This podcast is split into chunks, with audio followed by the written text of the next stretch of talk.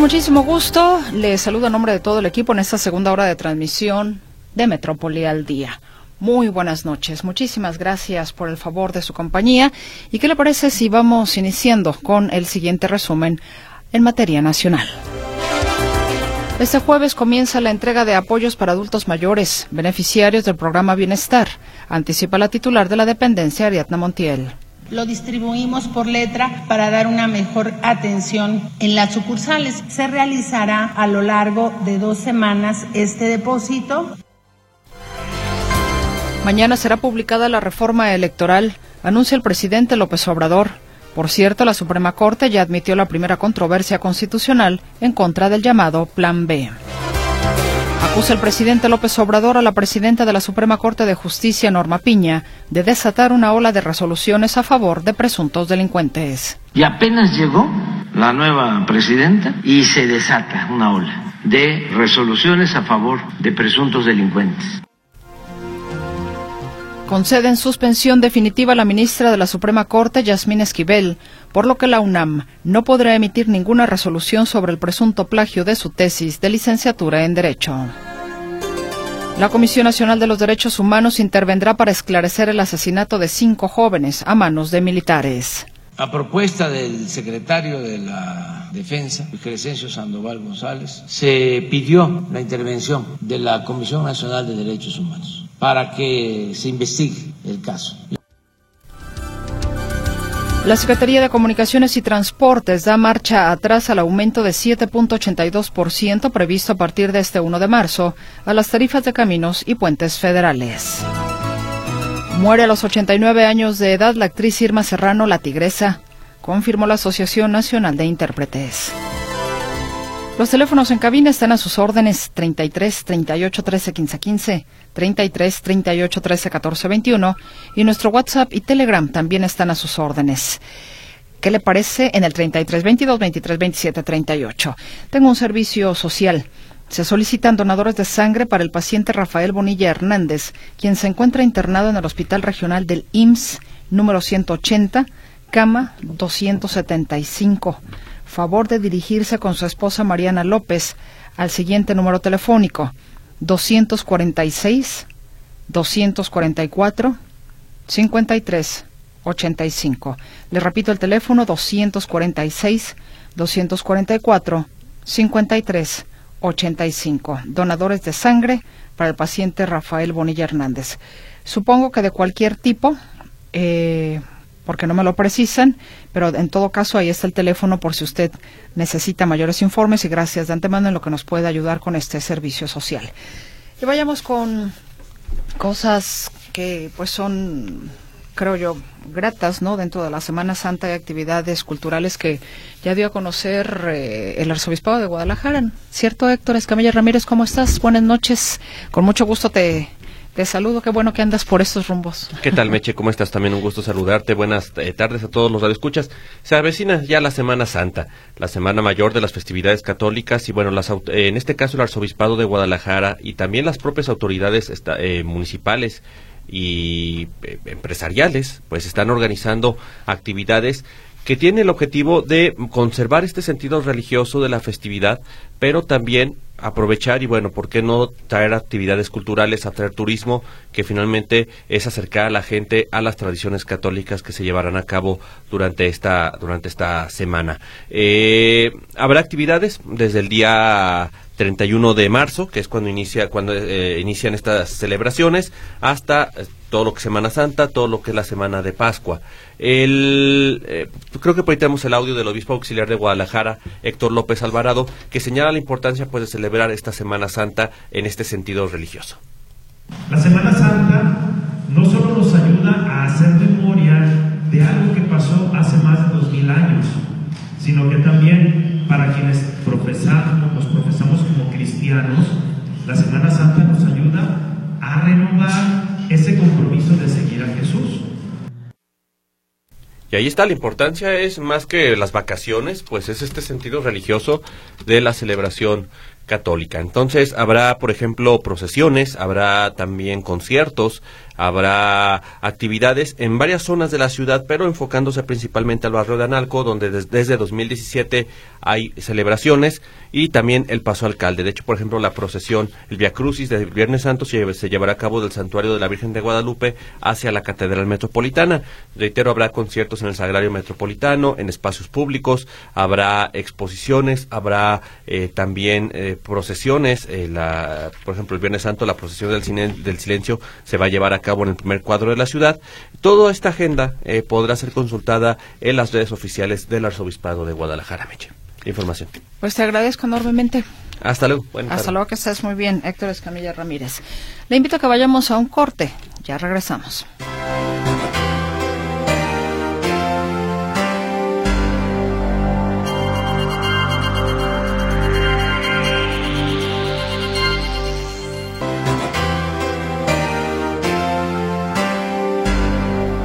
Saludo a mi compañero José Luis Escamilla con la información de inseguridad. José Luis, ¿cómo estás? Muy buenas noches, bienvenido. Gracias, Mechi, ¿cómo estás? Buenas noches, un saludo para ti, para todo el auditorio. Fíjate que la tarde de este eh, miércoles fueron localizados dos hombres eh, golpeados, torturados, con vida afortunadamente, pero en malas condiciones de salud. Esto ocurrió en el municipio de Zapopan, allá en la zona de la Mesa Colorada, sobre una brecha eh, aledaña a las calles San Ángel y Camino a la Mesa, en la mesa colorada de Zapopan. Ahí tirados, como te digo, en una brecha estaban estos dos hombres jóvenes, no tendrían más de 25 años, que estaban eh, golpeados, tenían marcas de que habían estado amarrados, e incluso uno de ellos le habían amputado dos dedos del pie izquierdo.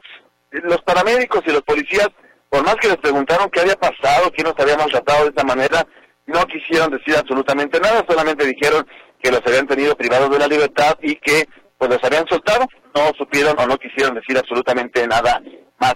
Aquí el tema, Meche, es que no son los únicos. El pasado 26 de febrero fueron localizados ahí muy cerquita, pues relativamente cerca aproximadamente a unos dos kilómetros de distancia, fueron, no, dos kilómetros, no, 200 metros de distancia más o menos, fueron localizados estos eh, eh, eh dos, eh, dos personas más en las mismas condiciones, también con huellas de violencia. Son... Estimado cliente, su llamada no puede... Ah, caray, estimado cliente. Bueno, le puedes volver a marcar a José Luis, a nuestro estimado compañero reportero, para continuar precisamente con la información de inseguridad. Eh, le ofrezco una disculpa por los inconvenientes mientras eh, Bere eh, enlaza. Ah, ¿ya lo tienes? Ya, ya está, ya está. Bueno, ahora le tengo más información, así es de que, bueno, José Luis, estamos de nueva cuenta contigo. Sí, me te decía que, bueno, estas dos eh, personas no son las únicas. El pasado 26 de febrero fueron encontradas otros, encontrados otros dos hombres, penadores ellos, de nombres Ramón y Arnulfo. También ellos habían sido tableados, habían sido amarrados y también les habían amputado algunos de los dedos de los pies. Eh, algo está pasando en esa zona que pues está dando este eh, ajuste de cuentas, si me permite la expresión, eh, en perjuicio de algunas personas. ¿Por qué? No lo sé, pero finalmente están dando estas agresiones en el municipio de Zapopan, dejando como saldo estas personas heridas en el municipio de Zapopan, en hechos que son investigados ya por la Fiscalía de Jalisco. Tenemos de tema ahora y platicamos sobre lo que ocurrió con este sujeto de nombre Ricardo.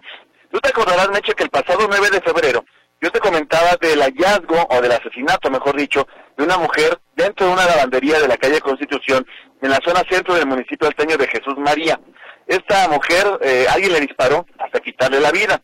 Comienzan las investigaciones, y se logra identificar que Ricardo S. es el presunto causante de este asesinato. Este hombre resulta que comete el crimen aquel 9 de febrero y se va a esconder a la zona industrial de Celaya. Allá vivía, allá trabajaba, quizá pensando en que podría pasar desapercibido, pero el largo brazo de la ley lo alcanzó. Este sujeto fue detenido en las últimas horas y ya está por ser entregado al juez que lo requería para que se defina su situación legal. Seguramente se le estará imputando el delito de feminicidio a ese sujeto por los hechos ocurridos en aquel entonces. Eh, cambiamos ahora de tema y platicamos sobre este comandante, Maximino, sí, Maximino B, un comandante de la Policía Municipal de Zapopan, Meche. La semana pasada eh, surgió la información, incluso la Fiscalía emitió un boletín, de que este elemento de la, de la Policía de Zapopan, un comandante, había sido detenido. ¿Por qué? Bueno, por un supuesto caso de abuso de autoridad. Sin embargo, eh, pues resulta que este elemento fue exonerado de cualquier cosa porque pues no se integró bien la carpeta de investigación, no tenía responsabilidad este hombre, aparentemente se le quiso fincar por ahí algún delito y no se logra integrar bien la carpeta de investigación. De tal suerte que Maximino B, este elemento de la policía de Zapopan, que prácticamente se lo comieron, se lo comieron los grupos de WhatsApp donde surgía esta información, pues no tiene absolutamente nada por qué ser perseguido y ha sido exonerado por estos acontecimientos ocurridos hace exactamente un año. Y bueno, ya para terminar este reporte, Meche, platicarte un caso que no tiene que ver del todo con policías, pero sí es un tema de prevención. No sé si tengas por ahí el sonido, Meche, de este padre de familia con el que platiqué hoy a mediodía. Un padre de familia que eh, tiene a sus dos hijos, un hombre y una mujer, en el Politécnico José Vasconcelos. Este Politécnico José Vasconcelos pertenece a la Universidad de Guadalajara y se ubica en la parte posterior del CUSEA, allá para la zona de periférico y para áreas. Resulta que hace algunos días alguien vandalizó parte de las instalaciones del CUSEA. Eh, y, a alguien se le ocurrió que para evitar que hubiera más actos de vandalismo al interior del CUSEA, ya no pueden entrar por ahí los estudiantes que no sean del CUSEA. ¿Qué es lo que ocurría antes? Los estudiantes que iban al Politécnico y que se bajaban, por ejemplo, del peribús ahí en periférico, se metían por el CUSEA, cruzaban el campus del CUSEA y llegaban al Politécnico. ¿Por qué? Bueno, porque era mucho más seguro, porque están dentro de una instalación cercada, con vigilancia y demás. No es lo mismo que rodear eh, por la avenida San Isidro y luego por la calle La Grana, que además de que está en obras, es mucho más lejos. son 700 metros más largo por eh, rodeando que si podían cruzar por el CUSEA. Bueno, ahora que pasó estos hechos de vandalismo que te comento hace unos momentos, eh, resulta que ya no están permitiendo que los del Politécnico entren por el CUSEA y, de ahí lleguen al Politécnico.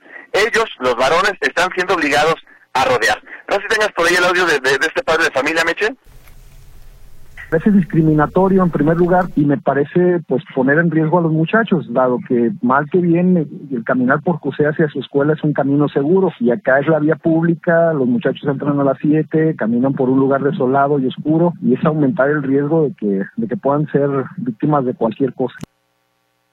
Entonces, figúrate tú, Meche, que para que no haya más vandalismo, bueno, vamos a dejar que los hombres le den la vuelta, que le rodeen no vaya a que vayan a grafitear, porque por supuesto que en la cabeza de la persona que decidió esto, solamente los hombres vandalizan, solamente los hombres grafitean, y bueno, vamos a mandarlos por el camino largo y oscuro para que no vayan a rayarnos las paredes. Es así lo que está ocurriendo eh, al interior del CUSEA eh, Meche, eh, a ver qué pasa, pues, porque esa medida, pues parece que podría provocar a la larga más problemas que soluciones. Mi reporte, ah, bueno, no antes que se me pase, más platicar también de lo que ocurrió en República y la cuarenta y tantos, la cuarenta y cuatro más o menos, donde elementos de la policía de Guadalajara seguían a tres personas que iban a bordo de una camioneta CRB que tenía con, que contaba con reporte de robo del día de ayer. Se arma una persecución que avanza por Avenida República hasta que eh, los tripulantes de esta camioneta chocan contra un vehículo Volkswagen y se logra la detención de los tres responsables de este, de este robo, de menos de las tres iban a bordo de la camioneta y que iban escapando. No quiere decir que sean los que se robaron la camioneta, pero sí traían una camioneta con reporte de robo del día de ayer. Ahora sí me echo mi reporte. Buenas noches. Te lo agradezco enormemente, José Luis Escamilla. Muy buenas noches. Hasta luego. Y la Comisión Nacional de los Derechos Humanos intervendrá en el caso del asesinato de cinco jóvenes a manos de militares. La información con mi compañero Arturo García Caudillo. Buenas noches, Arturo. Mercedes, ¿cómo están amigos? Me da gusto saludarles. Nuevamente, sí, efectivamente el presidente Andrés Manuel López Obrador informó esta mañana que había tomado la decisión eh, a solicitud del secretario de la Defensa Nacional, Luis Crescencio Sandoval, de que la Comisión Nacional de los Derechos Humanos intervenga en este asunto, este eh, pues escándalo que se dio a conocer eh, a principios de esta semana respecto de un enfrentamiento que más bien fue eh, una masacre eh, a manos de militares eh, que asesinaron a cinco jóvenes en Nuevo Laredo. de acuerdo a lo que se pudo conocer en principio a través de redes sociales,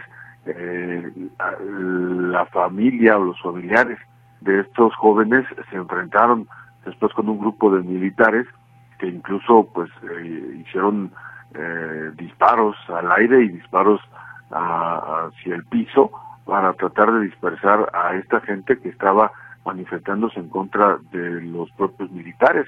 Golpearon incluso fuertemente a un par de ellos eh, cuando iban eh, queriendo llevarse la camioneta en la que viajaban los jóvenes y estaba pues como o es una parte, es parte de la evidencia que hubo respecto de la forma en que acribillaron a los jóvenes. Esta camioneta finalmente se la llevaron, pero no sin antes enfrentarse, repito, eh, militares con, con civiles y civiles además desarmados.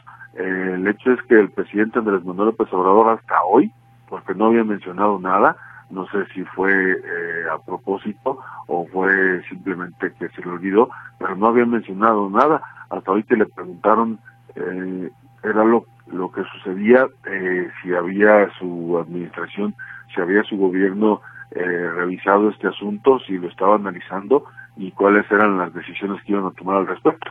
Y esto fue justamente lo que contesté. Conozco el caso, se nos informó en el Gabinete de Seguridad y a propuesta del secretario de la Defensa, Crescencio Sandoval González, se pidió la intervención de la Comisión Nacional de Derechos Humanos para que se investigue el caso. Incluso las autoridades militares ya se están también activando en la investigación para que si resultan responsables los miembros del ejército sean castigados. Ahora, lo que no se entiende es para qué quieren la participación o la investigación por parte de la Comisión Nacional de los Derechos Humanos. Eh, si aquí quien tiene que intervenir es la autoridad, eh, los especialistas, los investigadores de la Fiscalía General de la República o de la Fiscalía Local, porque esto fue en Tamaulipas, repito, fue en Nuevo Laredo, eh, así como que eh, la Comisión Nacional de los Derechos Humanos de alguna forma interviene de oficio, pero no tendría por qué estar eh, teniendo mayor participación. No es una autoridad judicial, no tendría por qué estar eh, presente, aunque diga el presidente eh, López Obrador que lo hace porque en su administración eh, respetan los derechos humanos, pues aquí no es una autoridad judicial, insisto, eh, no tendría por qué estar interviniendo, mucho menos a solicitud de, parte, a solicitud de los militares. Eh, los militares sí tienen que hacer una investigación, tienen que eh, intervenir mm, como parte en, en, este asunto, pero pues es un asesinato, es eh, homicidio doloso de eh, civiles y es aquí la autoridad civil la que tiene que estar actuando, repito, en este caso la Fiscalía Local, que es la de Tamaulipas, y en un momento dado, si se atrajera el caso por parte de la Fiscalía General de la República, porque se trata de un delito del foro común y tienen que ser las autoridades civiles las que investiguen. Mercedes. Pues caray, ¿qué te digo? Arturo García Caudillo. Sí, porque una cosa es mirar con perspectiva de defensa de derechos humanos eh, una investigación y otra cosa es que darle eh, um, tal participación, en este caso la Comisión Nacional de los Derechos Humanos. Efectivamente, que desafortunadamente y al final del día pues no deja de ser llamados a misa como se dice lo que hace la comisión. Sí, y, pero además, eh, perdón, pues eh, siendo quien la dirige una cuatroteísta, una persona eh, que responde o ha respondido hasta la fecha a los intereses del gobierno de la República, pues como que si yo fuera familiar de los jóvenes agredidos, eh, asesinados, pues no estaría muy contento. Pues ya veremos a ver qué es lo que sucede, porque de hecho la Secretaría de la Defensa Nacional reconoció que personal militar efectivamente accionó sus armas de fuego. Y bueno, ya está la Fiscalía General de la República eh, que dio a conocer que abrió ya una carpeta de investigación sobre este caso. Pues veremos pues a ver si, si se resuelve algo. Ojalá, porque eh, también está un poquito misterioso. Al principio no quisieron decir nada. Repito, eh, pasaron varios días y hasta que no se, hizo, no se hicieron virales en redes sociales este asunto y no tanto del asesinato, sino del enfrentamiento que hubo posterior con los familiares. Ese fue el detonante para que finalmente tuvieran que reconocer. Perfecto, muchísimas gracias, Arturo García Caudillo. Al contrario, buenas noches y hasta pronto. Hasta pronto, que descanses, hasta mañana. Hasta mañana, un abrazo. buenas noches, otro abrazo de vuelta. Participación de nuestro auditorio. Repitan, por favor, el número para denunciar a un agente de tránsito. Gracias. Ok, el teléfono que les voy a dar a continuación es para denunciar que si llegara algún agente de tránsito en solitario a tratar de multarle, por ejemplo, si es que usted no ha verificado su automóvil. No es correcto, eso no se debe de hacer. La única manera de realizar las multas a aquellos que no han realizado su verificación vehicular en este momento que van sobre los automóviles que tienen placa con terminación 1 será a través de módulos que son exactamente iguales a los que utilizan para el operativo Salvando Vidas exactamente iguales. Solamente de esa manera es como se está haciendo el operativo para detectar a los automovilistas cuya placa termina en 1 y que no han verificado. De otra manera, alguna situación que lleguen, lo quieran abordar fuera de este operativo o fuera de esta manera de hacer el operativo, está totalmente fuera de lo que se está informando al auditorio. Y el teléfono para denunciar cualquier irregularidad, ahí le va, es el 33 38 19 2400. Repito, 33 38 19 2400. Extensiones 17 054 17 054 27 236 27 236 y la última 17 218. 17 218.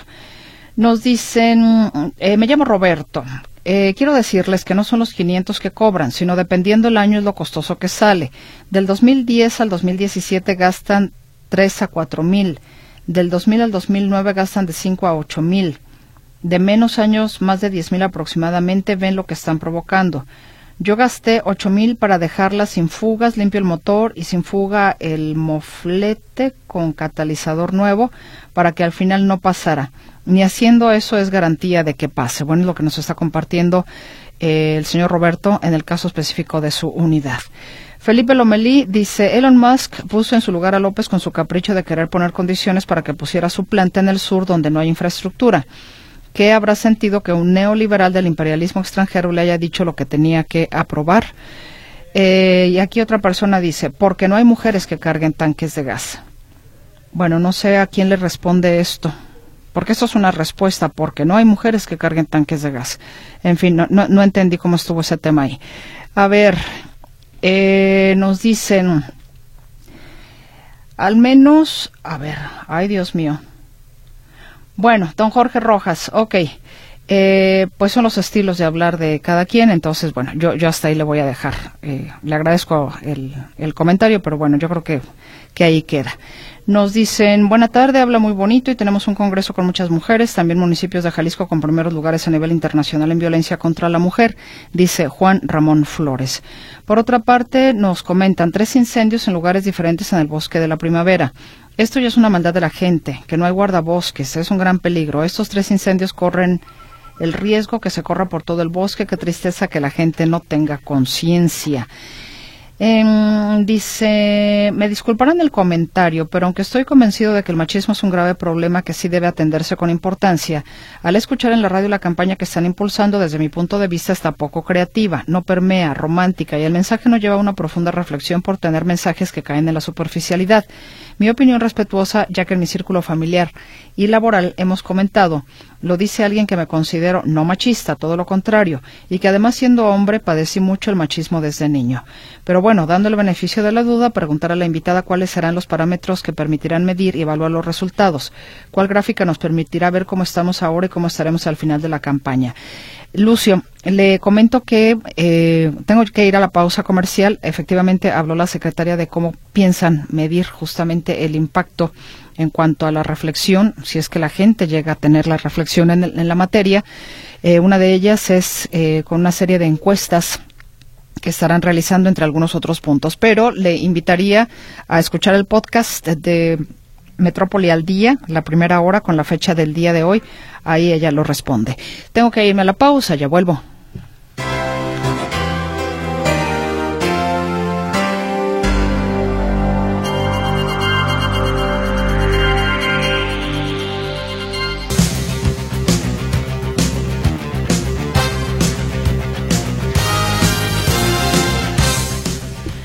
Trujillo Soriano. ¿Cómo estás, Meche? Bien, ¿y tú? Qué bueno, también viene acá peleándome con el chicote. ¿Por qué? Huerta. Pues ya ves, este, viene deportes y cuando no es eh, él, soy yo. Eres tú y bueno, ya no hay uno aquí. Nadie te quiere, Así todos es. te odian. Como que estoy intuyendo eso por ahí. nada de eso, nada de eso. Bienvenido, bienvenido, Manuel. Gracias, Meche. ¿Qué tal? Bueno, pues vámonos con la información. Y es que fue un buen día para el delantero mexicano Santiago El Chaquito Jiménez allá en el fútbol de Holanda. Sigue con la mecha encendida y marca su gol número 12 en la temporada desde que llegó con el Feyenoord y le da el triunfo de 1-0 sobre el Herenveen. Es un partido de cuartos de final de la Copa de Holanda y con esta victoria el Herenveen clasifica a los a las semifinales del torneo de Copa, entonces es importante el eh, triunfo que le da en este caso el equipo o el eh, mexicano, pues Santiago Jiménez al equipo del Feyenoord. El Chaquito lleva seis anotaciones en la Liga de Países Bajos, cuatro en la Europa League y dos más en la Copa. En total suman 12 anotaciones desde que llegó al fútbol de Holanda con el Feyenoord. El Manchester United derrotó por 3-1 al West Ham en Old Trafford y avanza a los cuartos de final en la FA Cup. Apenas el domingo pasado los Diablos Rojos habían ganado la Carabao Cup. La sorpresa fue la eliminación del Southampton al caer por 2-1 frente al Greensmith Town de la cuarta división de Inglaterra. Imagínense si no es sorpresa. Bueno, pues el Southampton quedó ya eliminado. Mientras que el Sheffield United de la segunda división deja fuera al Tottenham al derrotarlo por 1-0. Así es que plagada de sorpresas la jornada en esta fecha de los cuartos de final de la FA Cup.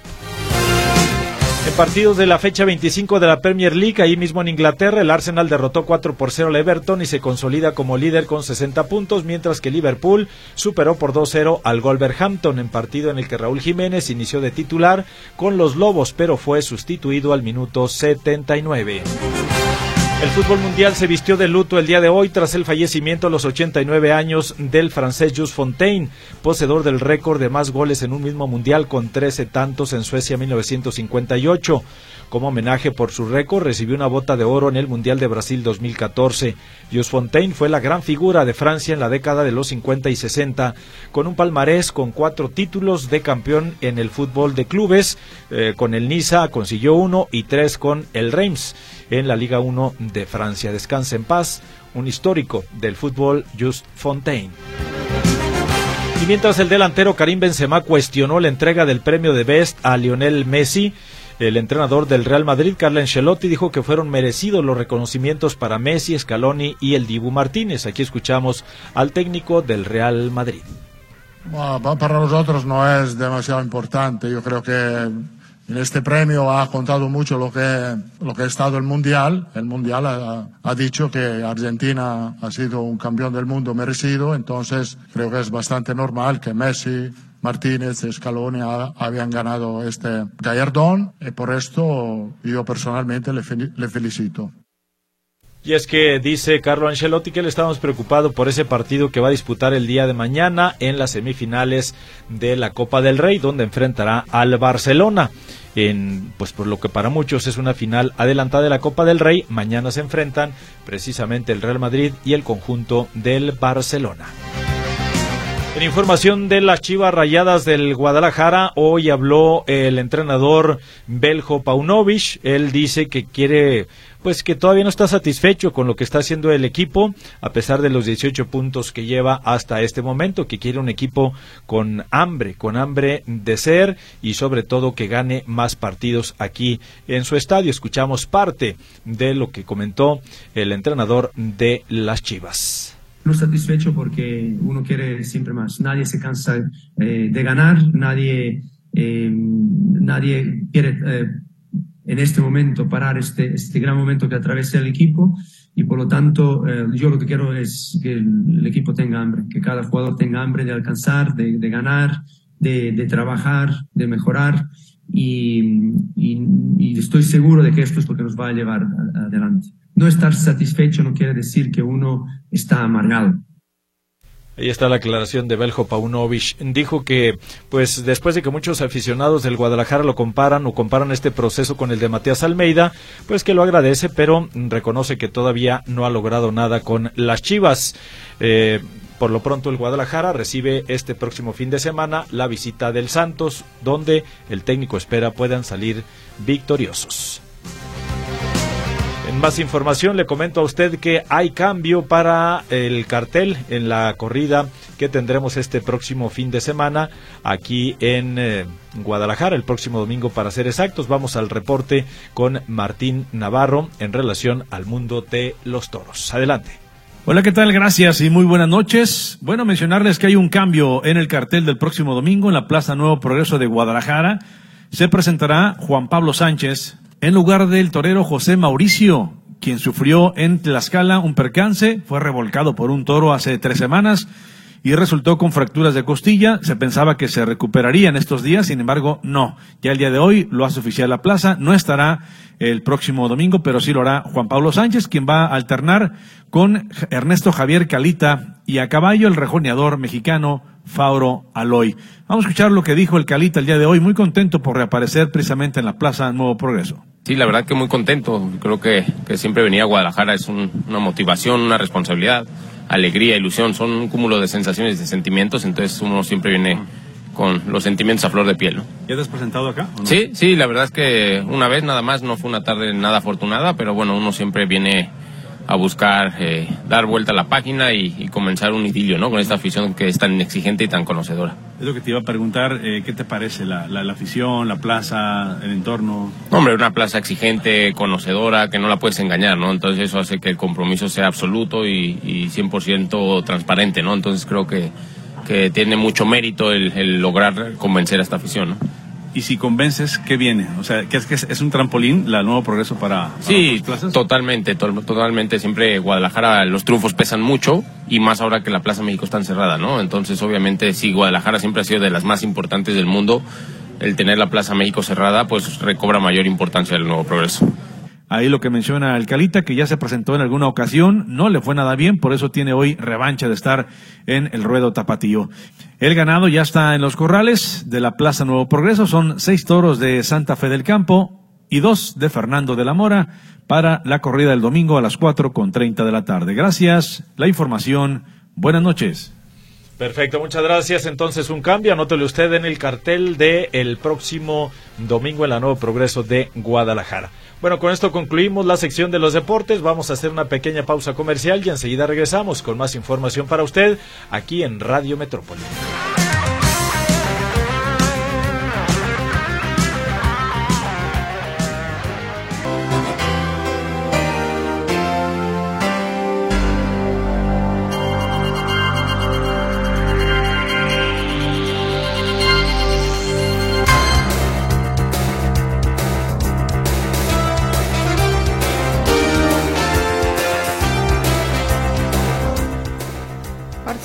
Nuestro auditorio, José Carlos Vidaurri dice, para comentar que ante el inicio de las volantas contra la no verificación, contra la no verificación.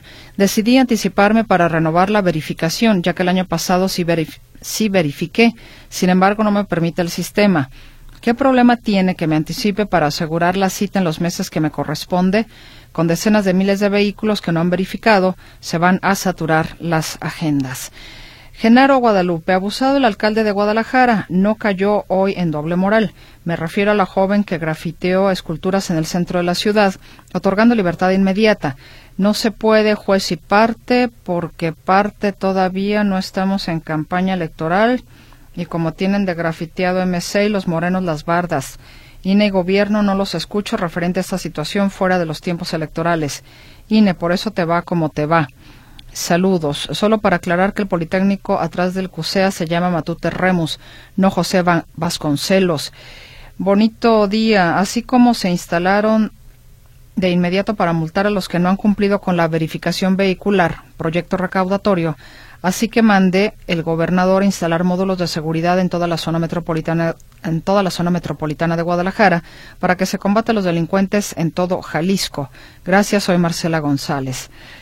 Eh, nos dicen, estos son los niños estudiosos y trabajadores que murieron por manos del ejército mexicano cuando regresaban a descansar del antro. Bueno, por aquí nos manda unas fotografías donde se ven unos jóvenes con armas. En fin, pues eso tendrán que verificarlo, ¿no? Tendrán que pues las, las, las eh, autoridades correspondientes tendrán que investigar cómo está el tema. La Secretaría de la Defensa Nacional, ya le decíamos a usted que reconoció que personal militar accionó sus armas de fuego. La Fiscalía General de la República informó que abrió ya una carpeta de investigación. La Comisión Nacional de los Derechos Humanos estará interviniendo también en este caso. A petición, dijo el presidente de la República, del secretario de la Defensa, Luis Crescencio Sandoval González. Entonces vamos a ver qué es lo que, qué es lo que sucede. Eh, Antonio Rosales bueno, don Antonio eh, dice que Arturo se atrevió a decir que el ejército asesinó a cinco personas en Laredo. Él nada más es un informante. Que no juzgue. Bueno, no, eh, creo que dio la dio la información, pero no que esté diciendo que el ejército mexicano literal. El ejército dice que sí se activaron las armas. Ahora habrá que deslindar las responsabilidades y recrear los hechos en todo caso para deslindar las responsabilidades eh, que a cada quien competan. Nos dicen, ¿cuándo? A ver, soy Ramón Martínez. ¿Cuándo, ¿Cuándo quedará claro que del 2000 para atrás todas las tesis eran plagios? Recuerdan el anuncio de Metrópoli y Edmundo Estrada, tesis en un mes. Sí, ciertamente creo que esto lo recordaba también mi compañero José Luis Jiménez Castro en su programa de módulo de servicio antier, si no me equivoco, o ayer, hablando justamente al respecto del tema. Pero, pues era como, era como diferente, ¿no? Yo, me, parece que ahora con todas las, em, con toda la tecnología que tenemos, con toda esta posibilidad de cotejar tecnológicamente un texto con otro, de pues todos los avances, me parece que ya es imperdonable la flojera mental, ¿no? Aunque desafortunadamente también, a reserva de su mejor opinión, amigo Radio Escucha, esta situación de, eh, de la tecnología ha llevado mucho a los estudiantes al famoso copy-paste, o sea, copiar y pegar. Antes, si usted recuerda, si nos tocaba a veces hacer un resumen de libros y, a maquinita, échale la maquinita cuál copy-paste ni cuál las arañas y saque el resumen de tal o cual libro, de tal o cual capítulo y eso me parece que nos permitía tener una mayor capacidad de resumen de análisis para empezar por ahí, porque hay que analizar lo que se lee, entender lo que se lee. Y bueno, ahora también las tecnologías, viéndolo desde el lado positivo, pues hay muchas formas de poder verificar si un texto es igual a otro, ¿no? En fin, pues eh, así las cosas. Ojalá que en ese sentido, pues la gente eh, o los estudiantes sean honestos, ¿no? Que sea un trabajo que viene de su creatividad, de su inquietud y tal. Porque bueno, lo que se ha puesto aquí sobre la mesa de, de lo que ha sucedido con la ministra Esquivel, efectivamente, pues ha sido una situación que ha llevado a poner el tema sobre la mesa. ¿No? Que lo ha puesto ahí, que me parece no es una no es una cuestión menor, ya que estamos hablando justamente de la ministra, pues la jueza quinto de distrito en materia administrativa, Sandra de Jesús Zúñiga, concedió la suspensión definitiva a la ministra de la Suprema Corte de Justicia, Yasmín Esquivel, por lo que la UNAM no podrá emitir resolución sobre el presunto plagio de su tesis de licenciatura de Derecho por tiempo indefinido luego que la UNAM impugnó la suspensión provisional otorgada a la ministra Esquivel en febrero pasado para que no se pronunciara y no dictara resolutivo sobre el caso. El vigésimo Tribunal Colegiado en Materia Administrativa confirmó esta resolución, pues. O sea, como que quédense todos calladitos. Y de hecho, hubo una, eh, ya una respuesta de parte de la UNAM. Lamentó la determinación judicial pero afirmó que era uso de todos los medios que la ley le otorga para poder cumplir con su función constitucional en el caso de la tesis de la ministra. La universidad, la UNAM, también afirmó que durante sus investigaciones el Comité Universitario de Ética ha desarrollado su trabajo respetando todos los derechos de los exalumnos involucrados y está por concluirlo. Bueno, pues todavía un capítulo más a este tema de la, eh, de la tesis o del supuesto plagio de la tesis de Yasmín Esquivel. Vayámonos ahora con el siguiente trabajo informativo de mi compañero Ricardo Camarena. Nos llegamos a quejar de que a nuestros paisanos los discriminan, por ejemplo, en los Estados Unidos. Es uno de los argumentos más, eh, pues no sé, más recurrentes. Los discriminan, los hacen menos. Pero nosotros aquí mismo discriminamos a nuestros propios paisanos. Discriminamos también al que viene de fuera. Discriminamos aquel que no naciste en Guadalajara, hazte para allá. Hay gente así, en serio. O discriminamos en 20 mil cosas. Ay, el chino no se viste con marca. O sea, con ropa de marca. Hay gente así. Es en serio. Es en serio. Digo, no le estoy diciendo nada que a lo mejor usted no haya visto. Entonces, esta es una cuestión que sí nos encanta, con el dedo flamígero, señalar a los demás. Pero deberíamos de entrar en la reflexión. Yo discrimino, yo he discriminado, me he dado cuenta de ello. Le invito a escuchar el siguiente trabajo. México es un país que discrimina. Más allá del discurso sobre que todos somos iguales, que todos valemos lo mismo, que nadie es menos por ser diferente, más allá de los cuidados y la corrección política, México es un país que discrimina. La información más reciente del Consejo Nacional para Prevenir la Discriminación, el CONAPRED, revela que actualmente en México la mayor causa de discriminación es la discapacidad. En los últimos 10 años, este organismo recibió más de 8.000 quejas, más de 8.000 reclamaciones. Alrededor de 1.700 estuvieron relacionadas con alguna condición de discapacidad. Le siguen las que tienen que ver con las condiciones de salud y también la apariencia física. Los motivos, los pretextos son muchos. Condición económica, origen étnico, educación, color de piel, religión, preferencia sexual. Hay un amplio etcétera. RNW recogió los testimonios de jóvenes mexicanos que reflexionan sobre el tema. La discriminación, pues es un tema algo fuerte, pero que no es muy hablado. Se puede decir que es como un tabú, debido a que mucha gente dice que no discrimina, pero a la vez lo hace. Y y bueno, aquí en México es muy dada la ocasión debido a niveles socioeconómicos o por religión, debido a ciertas, ya depende mucho de la cultura o la educación que tenga una persona. ¿Por qué discriminamos por la piel? Creo que la gente no se pone a pensar eso. O sea, creo que por costumbre la gente lo hace. Más que porque realmente hay gente, hay gente que, que realmente no tolera un tipo de personalidad y tiene una idea de por qué. México es un país que discrimina. Más allá del registro oficial o las quejas presentadas ante el CONAPRED, la percepción de la población sostiene esta premisa. De acuerdo con el estudio del Centro de Opinión Pública de la Universidad del Valle de México realizado en 2022, uno de cada cuatro mexicanos se ha sentido discriminado en algún momento, solo por su apariencia física, solo por cómo se viste. La encuesta también reveló que el 15% de la población se ha sentido discriminada por su género y un 13% por su condición social. En serio o en broma, discriminamos. Aquí un par de opiniones recogidas por Excelsior. Yo creo que se manifiesta en la escuela, por ejemplo, en la misma casa.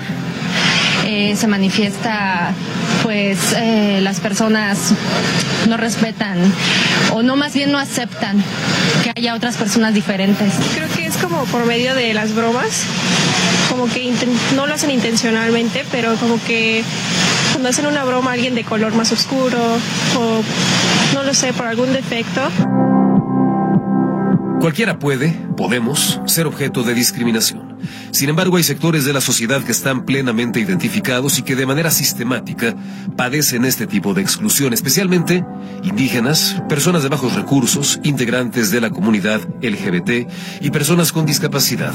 Madai Linkhimer, integrante del Programa de Naciones Unidas para el Desarrollo, expone en entrevista con el canal judicial lo siguiente. Creo que la parte actitudinal, los mitos, los prejuicios que poseen las personas respecto a la discapacidad o a lo que es o a lo que puede ofrecer una persona con discapacidad es una de las grandes barreras y uno de los grandes obstáculos, especialmente porque mucha gente no cree que las personas con discapacidad tienen un talento impresionante.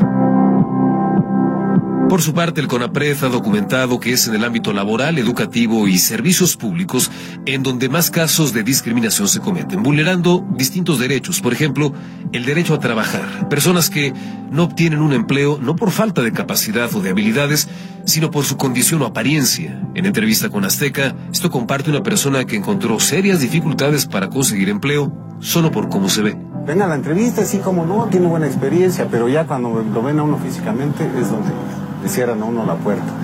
Y lo malo es que dicen, nosotros le hablamos, sí nos interesa, pero nosotros le hablamos, ya está uno esperando la llamada y pues nunca llega. Viene una depresión muy fuerte de que todos lados cierran, cierran, cierran, y uno toca, uno toca, y, y atrás están los hijos, atrás están las responsabilidades, los gastos. También se ha documentado que es en la Ciudad de México, el Estado de México y Jalisco en donde más denuncias se han presentado por este tipo de exclusión. En este contexto, el CONAPRED recuerda que está a disposición de la ciudadanía para recibir reportes de discriminación cometidos tanto por autoridades como por particulares, insistiendo en que nadie debe impedir o anular los derechos, la igualdad y las oportunidades para todas las personas. Notisistema, Ricardo Camarena.